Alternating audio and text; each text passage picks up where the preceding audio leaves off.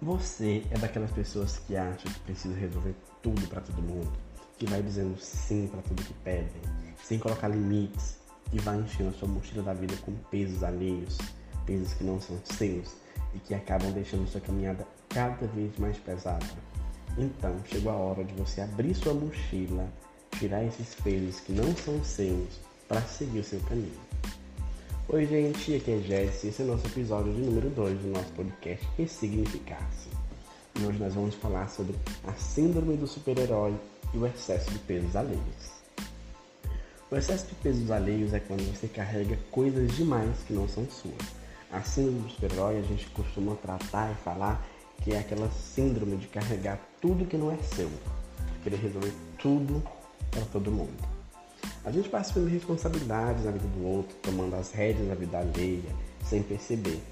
E quando a gente percebe, já estava no meio, fazendo tudo para o outro. E isso vai minando a nossa energia, a nossa vitalidade, vai anulando a nossa disposição para cuidar da nossa vida, dos nossos objetivos. Eu te pergunto agora, quais pesos você tem carregado, que você tem dificuldade de se livrar e tem sugado a sua energia? E esses pesos, eles são seus? Ou você tem pegado pesos alheios para você? Entenda que por mais que você ame uma pessoa, você precisa entender que não pode viver a vida por elas. Você não pode controlar as decisões dela. Você não pode controlar o que ela escolhe ou deixa de escolher. Você tem que deixar a pessoa tomar suas escolhas e arcar com as consequências e colher os próprios frutos. Entende?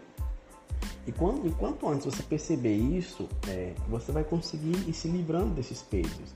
Isso vai fazer com que sua vida vai melhorando, porque você vai ter mais disposição para cuidar dos seus próprios problemas, dos seus objetivos, das suas lutas. Todo mundo tem lutas para vencer e problemas para resolver.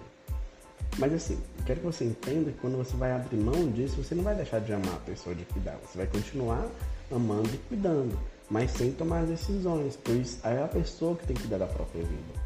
E quando você toma decisões ou escolha pelo outro, isso é injusto para os dois lados tanto para você quanto para o outro. Para você, porque você vai deixar de lado a sua vida, e para o outro, você vai tomar as regras da vida do outro e tirar o poder de escolha. Então, quem somos nós para tirar o poder de escolha do outro?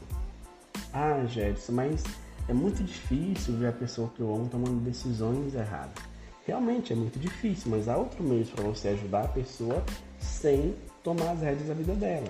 Você pode conversar, aconselhar, e ajudando a pessoa.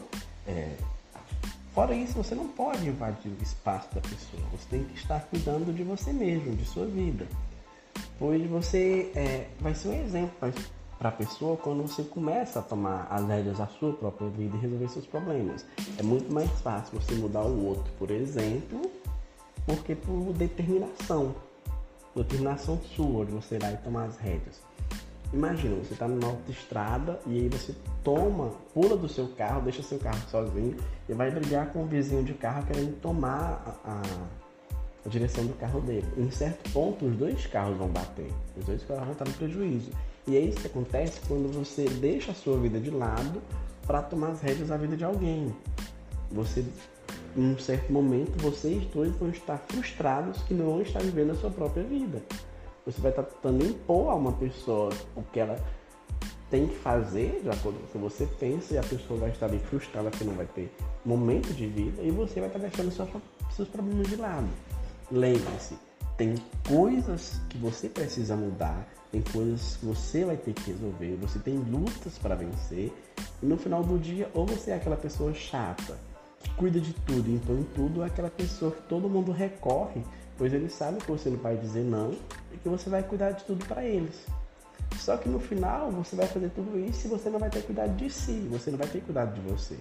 Aprender a dizer não não é egoísmo, aprender a dizer não é o maior ato de amor, eu sempre falo isso, tanto de você para com você, do que é quanto, aliás, para o outro. É um ato de amor contínuo. Por quê? Você vai impor seus limites, falar seus limites e aí você vai então vai começar a viver sua vida. Entenda, não estou dizendo para você deixar de ajudar as pessoas, estou dizendo para você ajudar de acordo com o seu limite. Então, eu quero que você faça esse exercício. Pare aí, no momento que você estiver ouvindo, ou depois e comece a rever, abra sua mochila da vida e pense. Esses pesos que eu estou carregando são meus? quais desses pesos eu vou deixar de carregar hoje? Quais desses pesos é do outro, do meu companheiro, do meu amigo, do meu irmão, da minha mãe, e que eu vou entregar para ele resolver? O que você pode tirar das suas costas hoje, da sua mochila da vida, e deixar que o outro resolva? A vida já é pesada demais, já é complicada demais para você ter que carregar a vida do outro contigo. Então faça esse exercício de rever seus pesos, de rever o que você carrega para si que não é seu. Certo? Lembre-se, você não é um super-herói, você é uma pessoa humana e nós somos falhos e somos fracos em certos pontos. Então, se nós não conseguirmos lidar com a nossa fraqueza e pararmos para lidar com isso e querer carregar tudo dos outros, a gente não vai ser forte nunca. Então, aprenda a dizer não sem ser grosso, mas como um ato de amor. Eu não posso fazer isso porque eu estou resolvendo outro problema. Simples e fácil, não é? Então comece a fazer esse exercício. Muito obrigado por ter ficado até aqui comigo e espero que esse episódio tenha mais sido mais útil e te ajude ainda mais a se conhecer e se desenvolver. Abraços e até o próximo episódio.